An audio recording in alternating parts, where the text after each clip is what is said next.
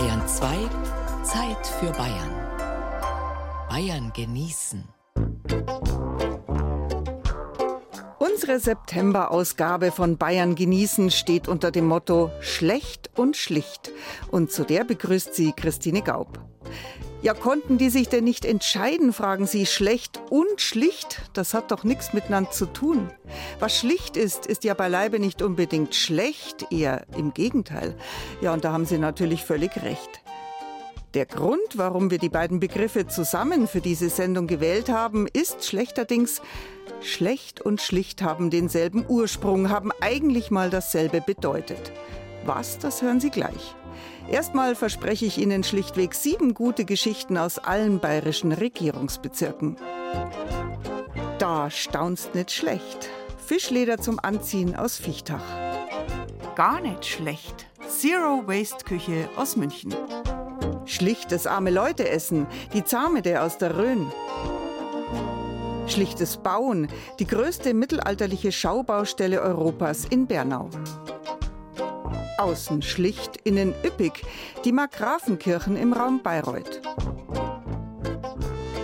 Würden wir beim Spazieren schlicht übersehen, wie eine Mittelfränkin Natur in Kunst wandelt.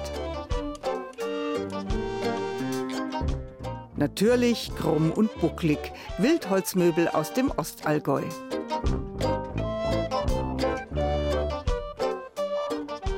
Da kennst mir aber schlecht. Ja, das war ein schlechtes Bohnenjahr. Na, das passt jetzt ganz schlecht. Wir benutzen das Wort schlecht heute meist im Sinn von nicht gut, minderwertig, verdorben. Das war früher ganz anders. Schlecht hat sich genauso wie das Wort schlicht aus dem althochdeutschen Sled, Slied entwickelt und das hat man gebraucht, wenn etwas schleichend, geschmeidig, eben und glatt war. Dann verwendete man schlecht im Deutschen eine Zeit lang im Sinn von einfach. Das hatte da aber noch keinerlei negative Konnotation. Es war schlechterdings gut, schlicht gut, eben einfach. Erst im 17. Jahrhundert trennt es sich. Das Wort schlicht bezeichnet weiter das Einfache, schlecht wird dann verwendet wie heute, benennt also negativ etwas nicht Gutes. Nur mehr in manchen Redewendungen findet sich noch die alte, neutrale Bedeutung von schlecht, etwa in recht und schlecht, schlechthin oder eben schlechterdings. Manchmal ist auch das vermeintlich Schlechte das Gute. Die Haut vom Fisch zum Beispiel. Ist oft der Rest auf dem Teller, klipprig, glitschig. Und jetzt kurz Kopfkino. Stellen Sie sich vor, Sie tragen ein Kleid aus eben dieser Fischhaut. Pfui Deifi, sagen Sie? Vielleicht gleich nicht mehr. Denn die Haut von Fischen lässt sich, wie die von Rindern oder anderen Tieren, genauso zu Leder gerben, ist aber dann ganz leicht und glatt. Und da wären wir wieder bei der alten Bedeutung des Wortes schlecht, eben glatt, gleitend. Folgen Sie uns ins Fischlederhaus. Das steht nicht irgendwo am Meer, sondern mitten in Niederbayern in Viechtach im Bayerischen Wald. Also bin ich bereit.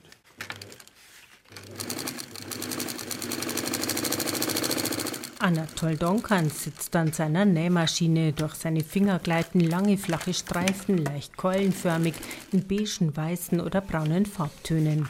Es ist Fischleder, also die Haut von Fischen, die er gegerbt hat. Fischhaut? Ich habe, sage ich ganz ehrlich, auch gewisse Vorbehalte erstmal gehabt. Ich habe zwar passionierte Angler in der Familie, aber da denkt man an Fisch und das, das Schleimige, das Kalte, das Nasse. Und dann sagt damals Duncan zu mir, fass es an. Damals, das war vor rund 20 Jahren, als der Mann aus Sibirien in den bayerischen Wald gezogen ist und in Viechtach sein Fischlederhaus aufgemacht hat. Die Stadt war offen für die ungewöhnliche Idee und Monika Häuselmeier, die sich hier um Tourismus und Kultur kümmert, bald mehr als überzeugt von dem ungewöhnlichen Material. Es war dann sogar so weit bei einer Modenschau, ich habe dann selber eine Fischleder-Corsage getragen. Wenn mir das 2004 jemand gesagt hätte, hätte ich dem wahrscheinlich einen Vogel gezeigt, Fischleder, äh, ich ziehe doch kein Fischleder an. Es ist ein sehr, sehr angenehmes, ästhetisches Produkt, das sich auch gut anfühlt auf der Haut. Anatol Donkan zieht einen großen Umhang an aus hellem Fischleder. So, und solche Kleider hat früher meine Vorfahren gehabt, ja? Und Lederhose und so weiter, die Nanai. Nanai, so heißt ein kleiner Volksstamm in Sibirien. Der hat in früheren Jahrhunderten Kleidung, Zelte, sogar große Segel für die Boote aus Fischleder hergestellt. Die Nanai nutzten dafür vor allem die Lachse, von denen alljährlich Tausende zum Leichen im Fluss Amur vorbeischwammen. Zweimal pro Jahr, Sommer- und Herbstlachse.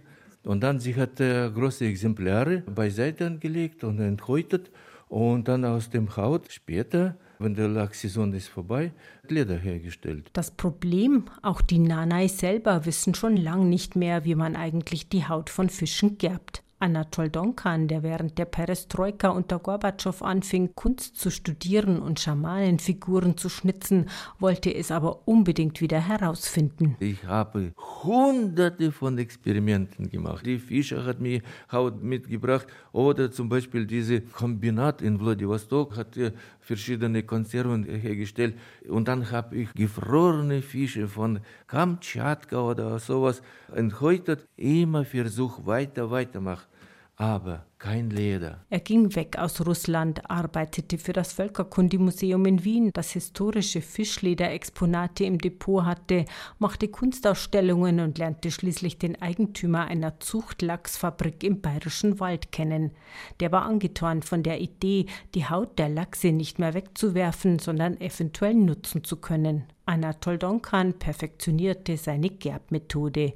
Wie er es heute genau macht in den Räumen unter seinem Atelier in Viechtach, das verrät er nicht. Aber er nutzt vor allem drei Pflanzengerbstoffe: Kastanie, Mimosenbaum und die Früchte des Tarabusches. Deshalb riechen die gegerbten Häute, die bei ihm in Regalen stapelweise übereinander liegen, auch nicht mehr nach Fisch. Es riecht nach sehr viel Natur. Ich kann das jetzt nicht mit etwas anderem vergleichen. Es ist aber auch nicht der Ledergeruch, den man jetzt zum Beispiel hat, wenn man jetzt an jemanden dran ist, ja eine klassische Lederjacke aus Rindsleder, Ziegenleder. Es ist feiner, es erinnert an Wald, aber ich sehe mich jetzt nicht mit der Nase am Meer stehen. Handtaschen, Gürtel, kunstvollen Schmuck. So etwas näht der 67-Jährige aus dem Fischleder, das man auch einfärben kann. Rot, grün oder blau zum Beispiel mit Pflanzenfarben. In Viechtach kennen viele die schönen Sachen aus dem Fischlederhaus. Es ist so ein bisschen gemustert, ja ähnlich ein bisschen wie Schlange, diese Schuppenmuster halt. Klar, exotisch halt, ne? Fisch, Wassertiere. Ich habe Interesse an ja, kulturellen Sachen anderer Völker und schön gefertigt und schön anzuschauen. Ich habe mir mal einen Geldbeutel gekauft vor vielen Jahren und der ist noch wunderschön wie am Anfang, obwohl er also immer im Einsatz ist. Einmalig und robust. Die gegerbte Haut ist erstaunlich stabil und trotzdem fast so geschmeidig wie Samt. Längst nutzt Anatol Donkan nicht mehr nur Lachse, sondern auch andere Fischarten, zum Beispiel den Stör. Wunderschön, weil der Stör hat diese ganz knochenartige Platten, ja, und schauen Sie, wie fossil, ja? Aus Wildnis und Natur wird kein Fisch entnommen für das Leder. Anatol Donkan nutzt ausschließlich die Häute von gezüchteten Fischen aus der Aquakultur, ganz bewusst und auch beim Stör. Da bekommt er die Häute von Kaviarherstellern und macht aus einem Abfallprodukt wieder was Schönes. Die Kreationen sind einfach wirklich auch sehr, sehr stylisch und entsprechen absolut der Zeit. Es wird nichts weggeschmissen, es wird nichts künstlich produziert, sondern man verwendet Naturprodukte, die sonst irgendwo im Abfall landen würden. Renate Rossberger über das gegerbte Fischleder aus Viechtach. Wer neugierig ist, Bilder davon gibt's im Netz auf unserer Bayern genießen Seite auf Bayern 2. Hier im Radio bleiben wir erstmal beim Thema Retten, was sonst im Abfall landet. Gleich mehr zur No-Waste-Küche.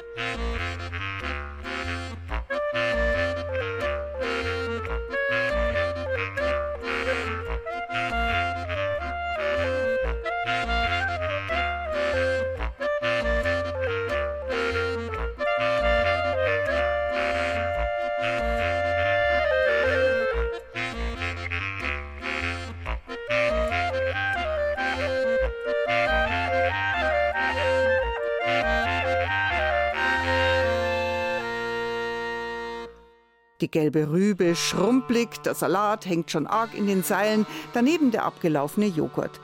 Beim Blick in den Kühlschrank wieder der Gedanke, das muss in den Müll, ist schlicht schlecht. Nix da, sagen Lebensmittelretter und Zero-Waste-Köchinnen. Sie wissen, eigentlich wird kaum was wirklich schlecht. Es braucht nur Mut und die richtigen Rezepte.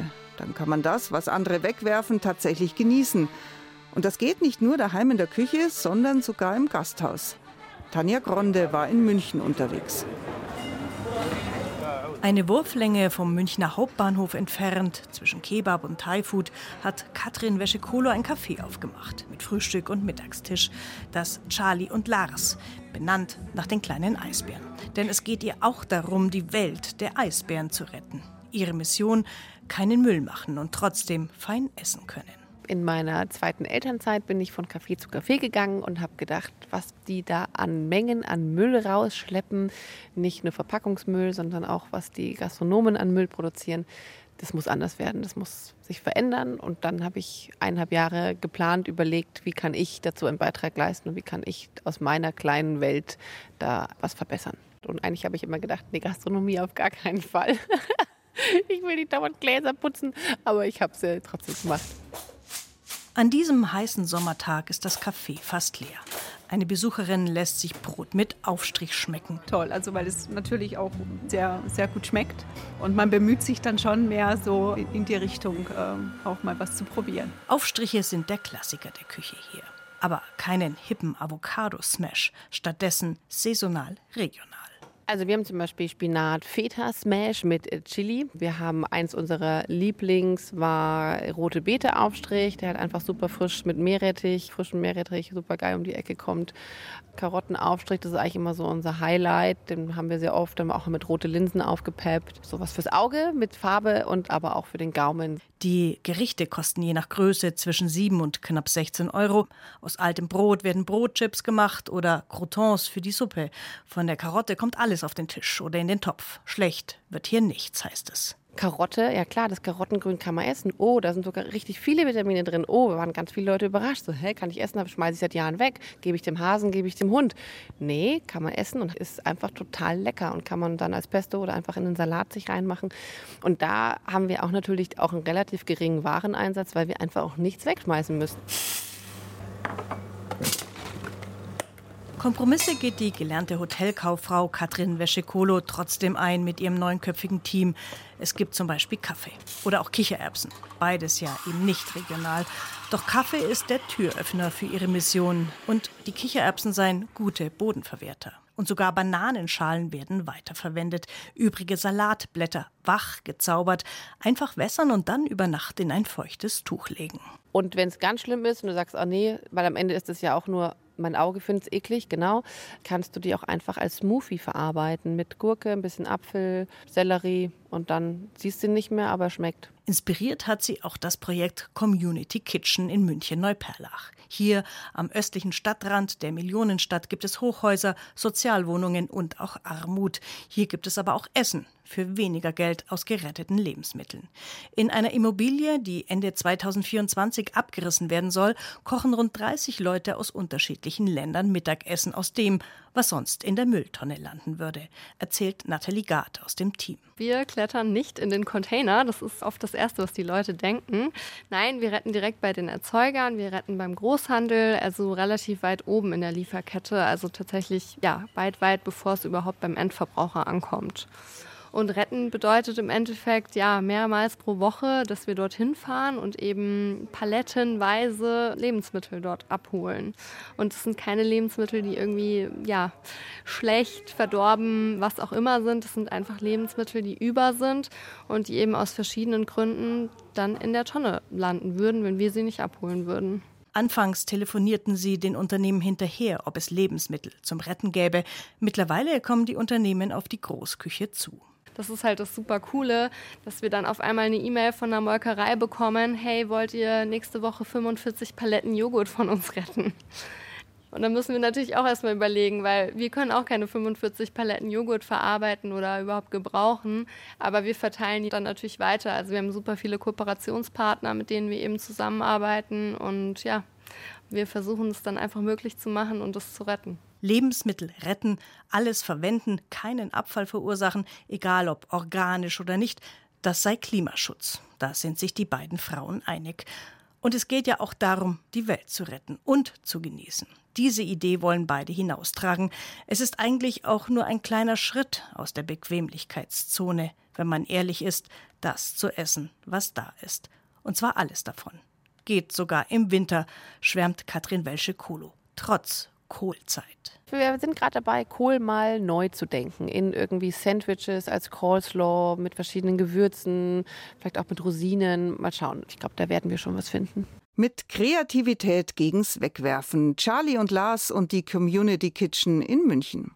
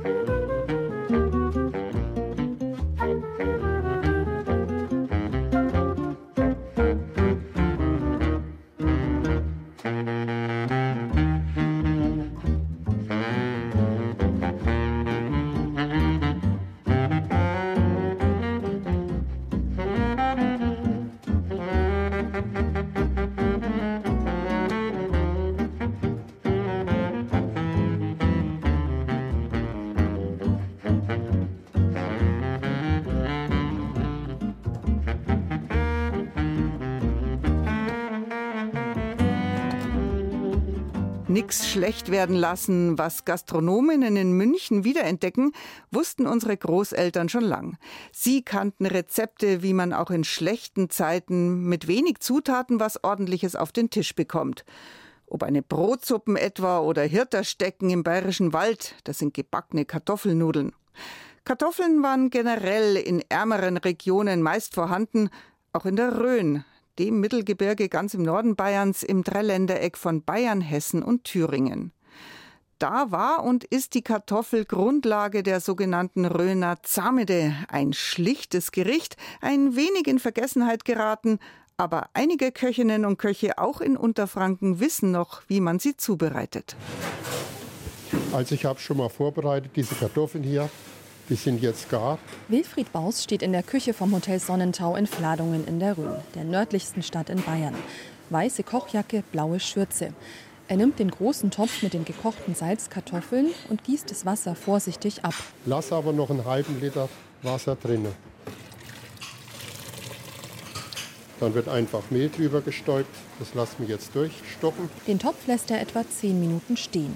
Währenddessen schnappt er sich eine große gusseiserne Pfanne und eine Schüssel mit Speck, schon in kleine Würfel geschnitten. Machen etwas Öl rein und dazu Bauchspeck. Den lassen wir schön ausgehen, dass er schön knusprig ist.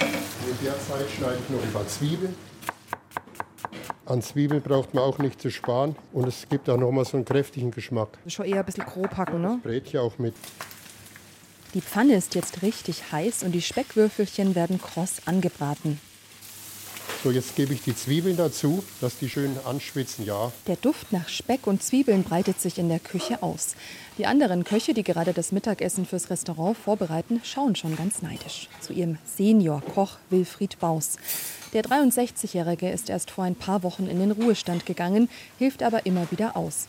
Er ist einer der wenigen Köche in der Rhön, die sich noch mit alten Gerichten wie der Zamede auskennen. Baus rührt die Zwiebelspeckmischung mit einem Holzlöffel um und schwenkt die schwere Pfanne immer wieder mit einer Hand. Meine Oma hat es früher in einen Topf gemacht. Das kann man nicht so gut schwenken. Baus kommt aus Reichenhausen in der Thüringer Rhön, nur ein paar Kilometer von Fladungen entfernt. Jetzt geht's zurück zu den Kartoffeln. Machen wir mal den Topf auf, die Deckel runter. Ja, da dampft es richtig raus. Sieht gut aus, ja. Jetzt nehmen wir das Rührgerät und machen die Masse. Seine Oma hat die Masse aus Kartoffeln und Mehl früher mit einem großen Holzlöffel verrührt. Aber das ist ganz schön anstrengend. Deshalb greift Baus heute auf den Mixer mit Knethaken zurück.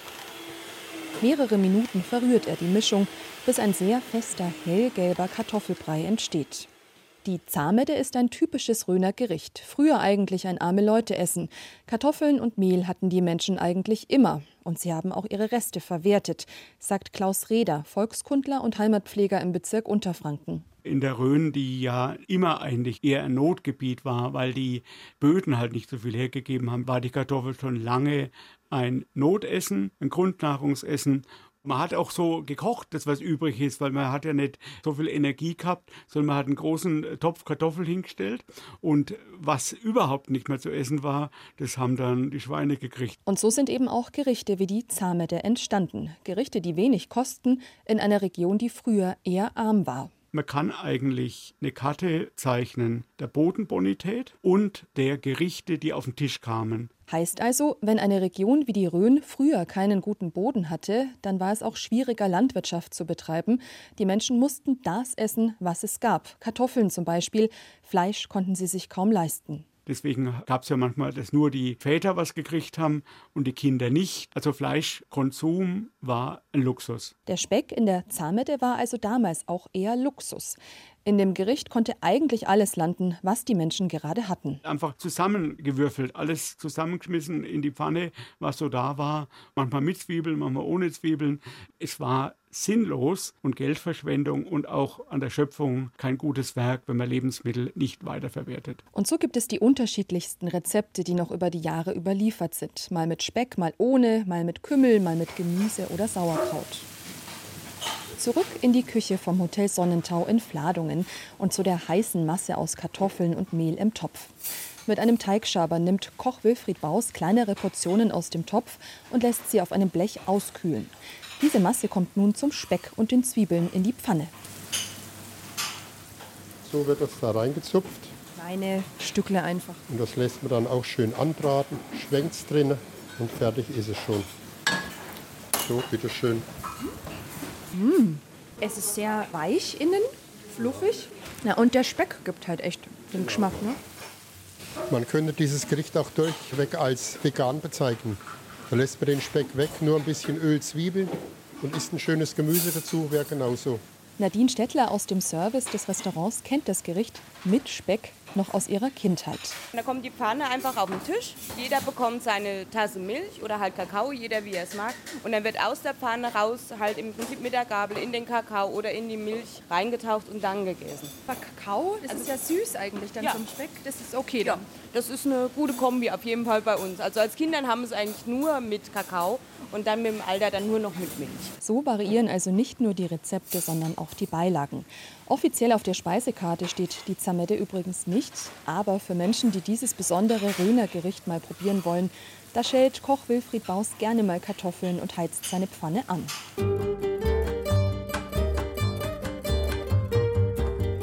Die Röner Zamede, ein schlicht gutes Gericht. Christiane Scherm hat uns damit den Mund wässrig gemacht.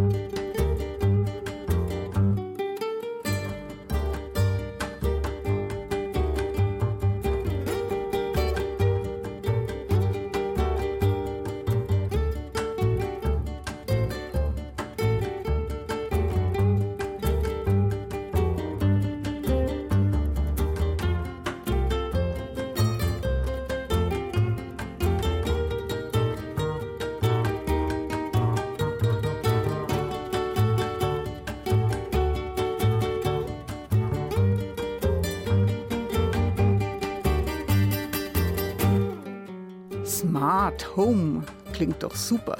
Wenn mit einem Klick oder Wisch Fensterläden, Kühlschränke, Heizung oder was weiß ich nicht noch alles automatisch wie gewünscht aufgehen, runterfahren, anspringen. Naja, oder eben nicht. Mei, das sind ja noch Methoden wie aus dem Mittelalter, würden Technikfreaks zu dem sagen, was wiederum andere mit Begeisterung wiederentdecken. Bauen mit Lehm oder Dämmen mit Hanf. Wir können nur staunen, wie Baumeister früherer Zeiten mit einfachsten Mitteln und Materialien prachtvolle Kathedralen und Tempel errichten konnten. Im Geschichtspark Bernau-Tachow an der bayerisch-tschechischen Grenze erproben Archäologen und Handwerker genau solche alten Bautechniken.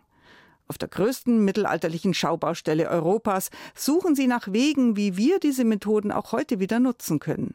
Wenn der LKW abgekippt hat, fängt bei uns das Mittelalter an. Da kommen die Steinmetzen, kraxeln auf den Steinen rum, hauen Löcher rein, setzen Eisenkeile, spalten die Steine auf eine grobe Form. Da kommen wir hier auf den Behautisch, wo wir jetzt stehen. Und dann werden die schön zugearbeitet, dass sie eine richtig schöne Fläche haben. Und dann kann die erst vermauert werden. Robert Meuss ist selbst ein gelernter Steinmetz. Im Geschichtspark Bernau-Tachow leitet er eine der wohl ungewöhnlichsten Baustellen in Bayern. Auf dem Gelände des Archäologischen Freilichtmuseums errichten Meuss und seine Kollegen eine kaiserliche Reisestation, ein Anwesen wie im 14. Jahrhundert, hergestellt ausschließlich mit Werkzeugen und Materialien, wie es sie schon vor 700 Jahren gegeben hat. Damals wird das Deutsche Reich von Kaiser Karl IV. regiert. Er kommt regelmäßig in Bernau vorbei, denn die Stadt liegt an der Goldenen Straße von Nürnberg nach Prag.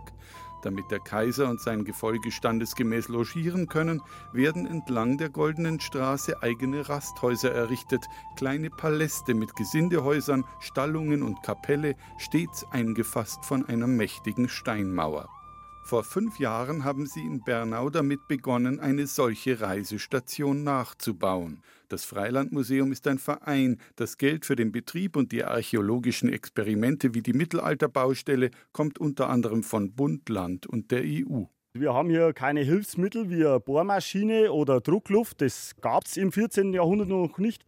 Hier ist es halt wirklich so, da machen wir mit Hammer und Meißel direkt kleine Kerben aus dem Stein raushauen, Keile setzen, die Steine alles per Hand spalten, per Hand transportieren, aufladen, setzen. Das ist halt reine Handarbeit. Auch sonst gelten strenge Regeln auf der Mittelalterbaustelle. Das Holz, die Steine und alle anderen Baumaterialien dürfen nur aus einem Umkreis von maximal 50 Kilometern kommen. Alle Werkzeuge, die die Handwerker verwenden, müssen sie selbst anfertigen in ihrer eigenen Schmiede. Und noch einen Werkstoff produzieren Meuss und sein Bautrupp vor Ort. Hier drin stellen wir den Stoff her, wo auch früher schon Burgen, Schlösser gebaut worden sind. In diesen Ofen brennen wir Kalk. Eine sehr anstrengende Arbeit, denn wir müssen drei Tage und drei Nächte rund um die Uhr an den Ofen sitzen und circa alle 20 Minuten muss da nachgelegt werden, nachgeheizt werden, bis der Kalk komplett durchgebrannt ist. Der Brandkalk aus diesem Ofen ist der wohl vielseitigste Werkstoff, der den Mittelalterbauarbeitern zur Verfügung steht. Sie verwenden ihn als Wandfarbe, mischen damit ihren Mörtel an oder stellen daraus Holzleim her. Das umfangreiche Wissen, das sich Archäologen und Handwerker auf der Mittelalterbaustelle angeeignet haben, soll aber auch den Praxistest in der Moderne bestehen. Und deswegen gibt es jetzt eine zweite Baustelle auf dem Gelände des Freilandmuseums. In Sichtweite zum mittelalterlichen Königshof entsteht ein kleines Feriendorf. In den vier Häusern sollen ab kommendem Jahr Besucher des Geschichtsparks übernachten dürfen. Mit dem Projekt soll der Beweis geführt werden, dass viele Techniken aus dem Mittelalter immer noch zeitgemäß und den heutigen Methoden mindestens ebenbürtig sind. Die Häuser sind top gedämmt, es kommt der Ofen rein, es ist Warmwasser drin, alles wie man es modern kennt. Denn wir wollen zeigen, man kann ökologisch und regional bauen, aber man muss nicht wieder ins Mittelalter zurück. Die Experimentierfreude der Baumeister von Bernau ist der Fachwelt nicht verborgen geblieben. In dieser Woche hospitiert eine Gruppe von Architekturstudierenden aus Karlsruhe auf der Baustelle für das Feriendorf. Für die jungen Leute eine einmalige Erfahrung, sagt ihre Professorin Rosemarie Wagner. Weil die kennen ja dann immer die ganzen Dampfbremsen und Folien und die Fenster werden mit Schaum eingeklebt. Das gibt es hier alles gar nicht. Das sind ja alte Lösungen, die jetzt auf neu interpretiert sind. Und jetzt sind sie tatsächlich dabei, auch mal mit den Baustoffen zu arbeiten und natürlich auch ein Bewusstsein dafür zu bekommen, was es für ein Aufwand noch ist. In Bernau bekommen die angehenden Architekten einen Eindruck, wie naturverträgliches Bauen in der Zukunft aussehen könnte. Es gibt eigentlich keine Baustellen, die so nachhaltig bauen wie jetzt hier. Also ausschließlich mit Naturbaustoffen und ohne Kunststoffe. Und das ist eine Seltenheit und die Studierenden haben natürlich hier die einmalige Gelegenheit im Studium, sich mit einer Bauweise auseinanderzusetzen und die kennenzulernen, die für uns natürlich auch in Zukunft viel wichtiger wieder werden wird. Wir gehen noch einmal zurück zur Schaubaustelle für die mittelalterliche Reisestation. Nach fünf Jahren Bauzeit ist eigentlich noch nicht viel zu sehen. Lediglich das Gesindehaus steht. Von der mächtigen Steinmauer, die das 1200 Quadratmeter große Gelände später einmal umfassen soll, existiert nur ein kleiner Abschnitt.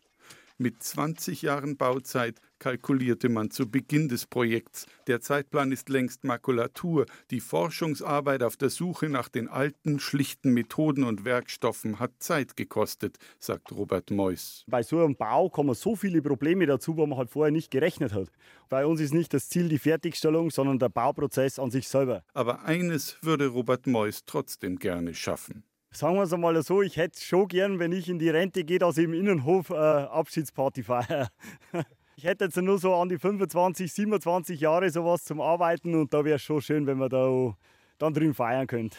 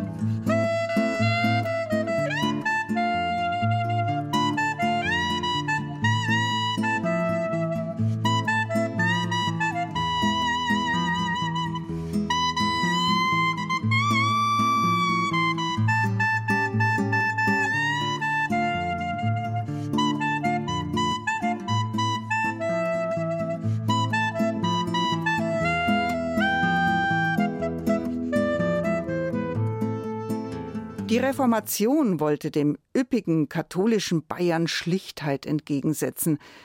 In einem Schweinestall kann man genauso gut Gottesdienst feiern, soll Luther gesagt haben. Da bräuchte man keinen prunkvollen, besonders heiligen Ort. Trotzdem wurden gerade in Oberfranken vor etwa 300 Jahren ganz besonders aufwendig gestaltete lutherische Kirchen gebaut, die Markgrafenkirchen. Und bei denen sollte man sich nicht täuschen lassen von eher schroffen Fassaden. Was sich da hinter den dicken, unscheinbar schlichten Sandsteinmauern verbirgt, hat Anja Bischof bestaunt.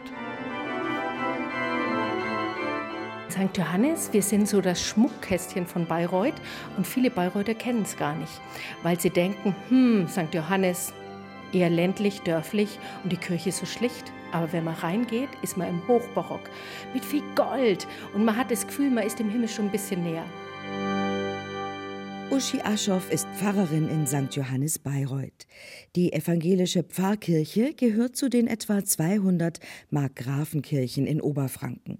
Die Markgrafen setzten für die Bauten vornehmlich aus dem 18. Jahrhundert ihre besten Architekten und Baumeister ein. Das Konzept sah vor, dass sie von außen unscheinbar wirken sollten, innen aber entfaltete sich die ganze Pracht des Barock oder Rokoko. St. Johannes wurde ab 1741 unter Markgraf Friedrich, dem Ehemann von Wilhelmine, errichtet. Zuvor stand an dieser Stelle die alte Wehrkirche über dem Roten Main. Der Markgraf hatte die Idee, hier einen Neubau zu machen und hat es in der Farben von der Wilhelmine wunderschön gestaltet, in rosa und hellblau. Aber man war sich einig, dass dieser Turm hier stehen bleiben darf.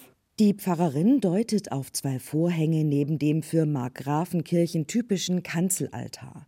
Die Kanzel ist über dem Altar angebracht oder in das Altarbild integriert. In vielen Kirchen steht die Orgel noch darüber. Die Fürstenlogen befanden sich meist gegenüber, waren reich geschmückt, teils beheizbar und oft symbolträchtig ein klein wenig höher angebracht als die Kanzel. Uschi Aschoff zieht nun einen Vorhang zur Seite und wir treten hinter den Altar. Hier sind wir wirklich im Mittelalter mit alten Fresken ringsherum, die wieder neu hergerichtet wurden. Beeindruckend und verbindet uns mit der ganz frühen Christianisierung von Franken. Bis vor wenigen Jahren waren die Markgrafenkirchen Geheimtipps. Nur wenige wussten um die Schätze auf den Dörfern und in den Städten. Dann setzte sich der Förderverein Markgrafenkirchen e.V. intensiv mit den Kirchen auseinander. Seit 2022 gibt es Prospekte, Bücher, eine informative Internetseite, Rund- und Fahrradwege von Kirche zu Kirche, Führungen und Veranstaltungen. Ein paar Bushaltestellen von St. Johannes entfernt, mitten in der Bayreuther Fußgängerzone, treffe ich zwei Expertinnen für Markgrafenkirchen. Beide waren an der Erschließung der Kirchen beteiligt. Mir zeigen sie die Spitalkirche.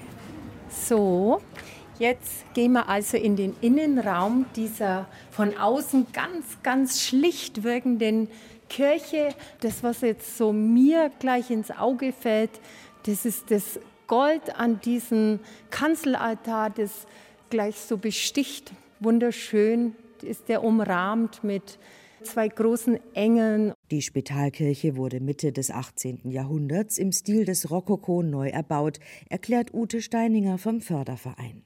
Der quadratische Innenraum ist überraschend hell, was an weißen Wänden, glänzenden Vergoldungen und hohen Kirchenfenstern mit zarten Glasfarben liegt. Jutta Geierhalter vom Evangelischen Bildungswerk Bayreuth interpretiert die Botschaft der fröhlich lichten Gestaltung aller Markgrafenkirchen so. Letztlich leuchtet da das Paradies schon herein. Also es ist dieser offene Himmel.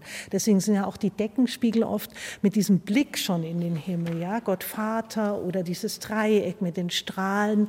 Die Botschaft ist eine strahlende in allen diesen Markgrafenkirchen und das ist schon unheimlich befreiend. Bei all der Pracht, über die wir uns heute freuen, für das Volk war die Bauzeit der Kirchen im 18. Jahrhundert kein Zuckerschlecken. Der ehemalige Bayreuther Dekan Hans Peetz weiß, die Kirchengemeinden mussten sich selbst um die Finanzierung kümmern. Die Fürsten steuerten Holz und Sandsteine aus ihren Wäldern und Steinbrüchen bei. Die Kirchengemeinden schickten ehrenwerte Bürger sozusagen zum Fundraising. Manche kamen bis an die Ostsee und an die Nordsee. In einzelnen Fällen erhoben die Markgrafen eine besondere Steuer für den Kirchenbau, so zum Beispiel in Lindenhardt oder in Blech, wo die Biersteuer erhöht wurde. Jetzt gehen wir noch mal raus vor unsere schöne Spitalkirche und schauen uns mal die Fassade von außen an. Die ist zwar eigentlich auch mit diesem schönen Sandstein, der für die Gegend hier typisch ist, gestaltet, aber es gibt hier dennoch eine Besonderheit, nämlich weiter oben vier Figuren, vier Frauenfiguren, die die weltlichen Tugenden darstellen. Es ist die Klugheit, die Gerechtigkeit, die Tapferkeit und die Mäßigung. Mit diesen aufwendigen Figuren bildet die Spitalkirche Bayreuth eine der wenigen Ausnahmen des wichtigsten Markgrafenkirchenmerkmals. Außen schlicht, innen wow.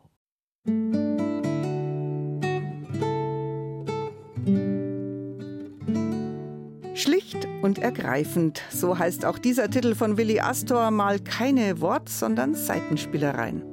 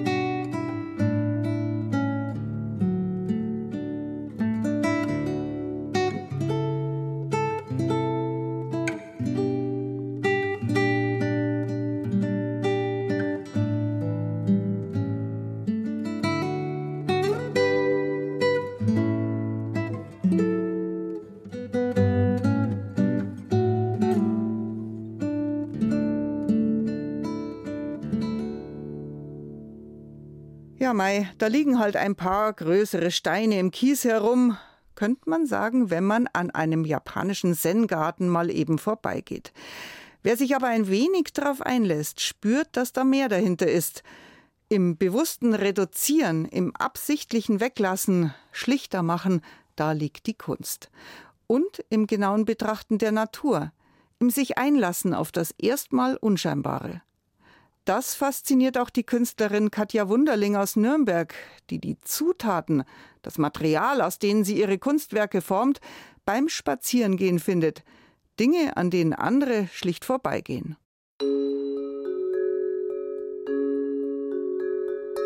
Ich gehe schon speziell für bestimmte Samen extra an bestimmte Orte, wo ich weiß, dort finde ich das Material, wie zum Beispiel auf den Wiesen in der angrenzenden Oberpfalz, dieser Wiesenboxbad. Den haben wir hier. Katja Wunderling öffnet einen Schuhkarton und lockert mit der Hand die löwenzahnähnlichen Flugsamen des Wiesenboxbarts. Es müssen Tausende sein. Die schirmartigen Fortsätze an den länglichen Nussfrüchten haben es ihr besonders angetan wenn man die hier drauf legt, das sind wie kleine Spinnennetze. Das sind innen drin auch nochmal Verstrebungen. Oh ja, schön zu sehen. Und das hat mich so fasziniert, dass ich jetzt eigentlich seit zwei Jahren, drei Jahren immer wieder sammeln gehe. Und da sind ganz unterschiedliche Arbeiten entstanden aus dem gleichen Material. Sie zeigt auf einen Glaskubus, unter dem die Wiesenboxbartsamen zu einem mehrgeschossigen, kuppelförmigen Bauwerk aufgetürmt sind. Jeder Samen wurde von ihr eigens genau dorthin geklebt, wo er hin soll. Die bildende Künstlerin Katja Wunderling aus Nürnberg hat sich in ihrer Wohnung ein kleines Arbeitsatelier eingerichtet. Wer den Blick streifen lässt, sieht Wandteppiche aus Lunariahülsen, Kunstwerke aus Robinienstacheln, Senfsaat, Eschen und Birkensamen. Unter der Überschrift Organische Formen stellt die Künstlerin ihre Werke aus. Ich bin schon als Kind gerne beim Sammeln gewesen und ja, nach der Akademie, nach einer gewissen Zeit, habe ich einfach dieses Material genommen und habe damit gearbeitet, was mir Freude bereitet. Und ich arbeite jetzt seit über 35 Jahren mit pflanzlichem Material und es war am Anfang relativ schwierig, sich damit durchzusetzen. Durch die ganze Umweltveränderung hat es einen anderen Wert bekommen, aber meine ursprüngliche Intention war jetzt nicht die Umwelt, sondern einfach die Schönheit und ja, das Material an sich. Der künstlerische Prozess beginnt nicht erst hier im stillen Kämmerlein, sondern bereits draußen beim Sammeln. Ein fast schon meditativer Vorgang, der es ermöglicht, sich ganz tief mit der Natur zu verbinden und letztendlich auch mit dem künstlerischen Ausgangsmaterial. Der geübte Blick dabei gerichtet auf zunächst Unscheinbares, an dem andere Spaziergänger eher achtlos vorbeigehen. Beim Sammeln macht's die Menge. Beim Anordnen und Verarbeiten aber widmet sich Katja Wunderling jedem einzelnen, noch so kleinen Mitbringsel. Es ist unheimlich faszinierend, weil jeder Samen hat eine andere Biegung, eine andere Musterung, eine andere Färbung. Und trotzdem ist es alles von der gleichen Pflanze und enthält das gleiche Erbgut. Das ist immer das gleiche Material und das damit ganz, ganz unterschiedliche Arbeiten entstehen, die eine ungeheure Komplexität darstellen, immer wieder anders angeordnet. Also die Schlichtheit ist mehr die Begrenzung auf das Material, aber die Ausarbeitung ist äußerst komplex und auch sehr, sehr langwierig. Das hier sind abertausende Fichten- und Kiefernsamen, jeder einzelne unten mit einem eiförmigen Pollenzapfen, daraus hervor ragt ein kleiner, circa ein Zentimeter langer Flügel. Ein kostbarer Werkstoff, nicht weil er so selten vorkommt, sondern weil man ihn nur einmal pro Jahrzehnt sammeln kann, dann, wenn die Samen von den Bäumen in der sogenannten Vollmast in Massen abgeworfen werden. Da heißt es plötzlich fleißig sein, denn wenn einem das künstlerische Rohmaterial ausgeht, muss man lange warten, bis man am Kunstwerk weiterarbeiten kann. So, jetzt mal selbst die künstlerische Ader suchen, angeleitet von Katja Wunderling. Ein paar Fichtensamen auf die Werkbank, Pinzette zur Hand, ein Klecks Leim und dann Blick und Gedanken ordnen. Man muss es am Flügel hier oben nehmen, ne? Man muss Eher so. Flügel nehmen und schauen, dass mir die richtige ist. Also ich nehme mir die andere Seite. Reintrunken? Ja. Und jetzt kann man sich überlegen, dass man wo man es hinsetzt. Okay, entweder man macht es direkt dran, ne, oder überlappend. Hups, jetzt ist es runtergefallen. Ja, ja. Das Zufallsprinzip. Passiert. Das passiert, das habe ich nicht so gern, weil es dann immer Leimflecken gibt, die ich danach wieder korrigieren muss. Aber ja, okay, aber dem Zufall überlassen Sie da nichts. Also jetzt, mir ist nein, jetzt wirklich runtergefallen. Nein, nein, das ist also wenn das falsch sitzt, dann muss es wieder weg, ja. ja, Kunst kommt von Können. Übrigens, das weiße, selbst hergestellte Hintergrundpapier, auf dem die Arbeiten entstehen, ist nicht einfach nur weiß, sondern Backpapier grundiert mit einer Mixtur aus Knochenleim, Leinöl, Kreide und weißem Farbpigment. Schlichtheit ist unheimlich komplex und zugleich wundersam schön. Bildende Künstlerin Katja Wunderling porträtiert von Tobias Fürnbach. Aktuell ist eine Arbeit von ihr zu sehen in der Sommerausstellung in der Eremitage in Bayreuth.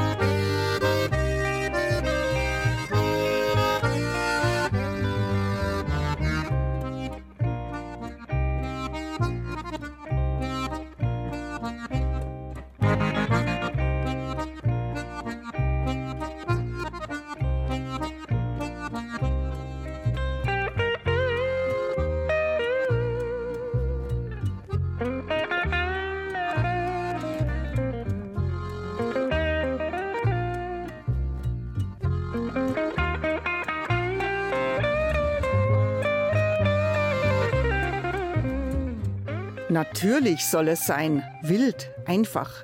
So will es auch der Ostallgäuer Martin Rotärmel, den wir Ihnen nun vorstellen. Er gestaltet Möbel aus Wildhölzern und dabei gleicht kein Stück dem anderen. Alles Unikate, an denen sich kaum gerade Flächen, so gut wie keine Ecken und Kanten finden. Und deshalb heißt diese Holzwerkstatt auch krumm und bucklig. Doris Bimmer ist dort mit einem Grollen empfangen worden.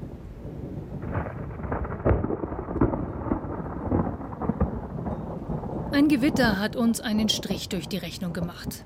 Eigentlich wollten wir losziehen, um nach geeigneten Hölzern Ausschau zu halten.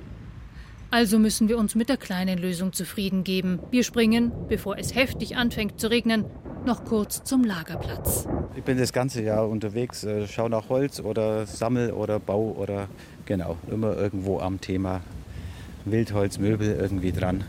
Vor uns liegen oder stehen, sortiert nach Jahren, zahllose meterlange und armdicke Äste, krumm, verdreht, verwachsen, mit Astlöchern oder Astgabeln. Mir schießt sofort das Bild von Baumbart in den Kopf, eine Figur aus dem Herrn der Ringe von J.R.R. Tolkien, ein Naturgeist in Baumgestalt. Direkt vor uns steht ein Stamm, der unter normalen Umständen vermutlich gleich geschreddert worden wäre. Das ist Fichte, direkt hier ums Eck, der lag im Wald. Habe ich gefragt, ja, passt, nimm ihn mit. Und dann steht er jetzt hier. Das Larisse ist von der Sonne hier, ist eigentlich nicht optimal der Lagerplatz. Er reißt eigentlich zu schnell, er trocknet zu schnell, weil Sonne draufkommt. Das mögen sie nicht so gern, aber im Endeffekt spielt es auch nicht so die Rolle, weil die Risse sind auch eine tolle Geschichte dann in so einem fertigen Möbel. Kann man super verwenden, hier zum Beispiel als Fuß vorne am Bett. Sein erstes Möbelstück hat er nur für sich gebaut ein Regal für eine Stereoanlage. Das war vor weit über 20 Jahren, sagt Martin Rothärmel. So genau weiß er es auch nicht mehr. Und dann hat sich alles sehr schnell verselbstständigt. Freunde hatten das Regal gesehen, baten ihn, auch für sie ein Möbel zu bauen. Dabei schreinert er nur zum Hobby, ist Autodidakt, hauptberuflich arbeitet er in einer Klinik.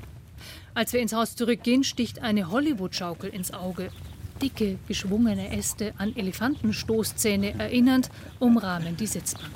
Das ist jetzt von der Holzart ein bisschen ein Kompromiss. Das ist Robinie, Robinie aus vermutlich Rumänien, das kann ich gar nicht ganz genau sagen, aber die wächst bei uns eher selten. Hält ohne, dass man irgendwas machen muss. Also es braucht keinen Lack, keine Farbe, kein gar nichts und wird halt grau, aber unglaublich widerstandsfähig.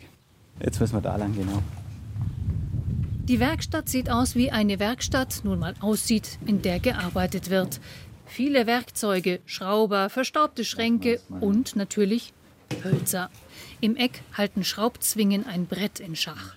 Was entsteht hier gerade? Das ist jetzt speziell für die Aktion mit Bayern 2. Doch, ich habe aktuell kein Projekt, weil ich kurz vorm Urlaub bin. Deswegen, also das sind Äste von da draußen, wo wir jetzt gerade eben waren. Das sind ganz normal Fichte, die ist toll zum Verarbeiten. Die werden wir jetzt so ein bisschen zusägen und vielleicht ein bisschen schleifen und mal schauen, ob wir irgendwie einen Hocker draus kriegen. Aus den drei, vier Ästen. Aus den vier Ästen und hier hinten habe ich ein bisschen vorbereitet, da habe ich ein bisschen was geleimt, nämlich die Sitzfläche, so dass man da einfach ein bisschen was montieren kann, damit du ein bisschen was siehst. Und so gibt's also, statt eines Streifzugs durch den Wald, einen Crashkurs im Schreinern. Ist auch besser so. Draußen öffnen sich gerade die Schleusen. Die vor uns liegenden Äste sind natürlich alles andere als gerade. Einer sieht aus wie eine überdimensional große Steinschleuder. Zunächst muss die Rinde mit einem Ziehmesser entfernt werden, auch um möglicherweise dort wohnende Borkenkäfer loszuwerden. Das ist eine sehr meditative Aufgabe. Man muss nicht viel denken, einfach nur machen. Die Rinde ist weg. Jetzt wird der Ast auf eine Länge von 50 cm zugeschnitten. Die übliche Höhe für einen Hocker, sagt Martin. Die Füße wird er nicht leimen, sondern in die Sitzfläche stecken. Dazu muss er den Zapfen fräsen und die entsprechenden Löcher ins Gegenstück bohren. Jeder Handgriff sitzt. Der Hocker ist nach knapp zwei Stunden so gut wie fertig. Und doch sagt er auch, also das Fertigwerden ist generell ein bisschen ein Problem für mich, weil die Entscheidung, wann was fertig ist, äh, es gibt immer irgendwas, wo noch super passen wird, wo noch cool wäre. Irgendwann ähm, muss es zum Abschluss kommen. Das ist für mich oftmals echt schwierig. Die Dinge stehen manchmal nur zwei Wochen in der Werkstatt, obwohl nichts mehr passiert. Es gibt ein Möbelstück, das, ähm, das hat mir unglaublich viel Energie gekostet. Das kann ich dir auch zeigen. Das steht tatsächlich da. So willst du es ja. Natürlich will ich. Ja. Unter Decken versteckt steht ein wahres Schmuckstück. Ist auch eine Sitzbank. Hauptteil ist ein Fichtenast, der einen tollen Wuchs hat. Den habe ich unglaublich viel von Hand geschliffen. Also war sehr aufwendig. Der hat auch so einen Drehwuchs mit einer Verharzungsstelle an der Seite. Das musste ich alles von Hand rausschleifen und die Äste sind alle, die Rücklehne, die sind alle eingezapft. Also da ist nichts mit Schrauben großartig. Und das war wirklich ähm, viel Arbeit. Seit mittlerweile 20 Jahren steht die Bank dort in dem Zimmer und wartet auf den einen Abnehmer. Glatt geschliffen, eben schlicht. Und gerade für die vermeintlich einfachen Dinge ist ja oft wahre Meisterschaft vonnöten, sei es in der bildenden Kunst, der Bau, Koch- oder Nähkunst.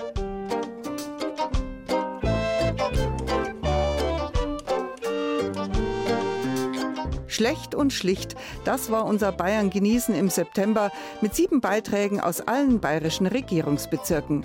Christine Gaub wünscht Ihnen jetzt noch schlicht ein geschmeidig schönes Wochenende, an dem alles glatt und einfach vonstatten gehen möge.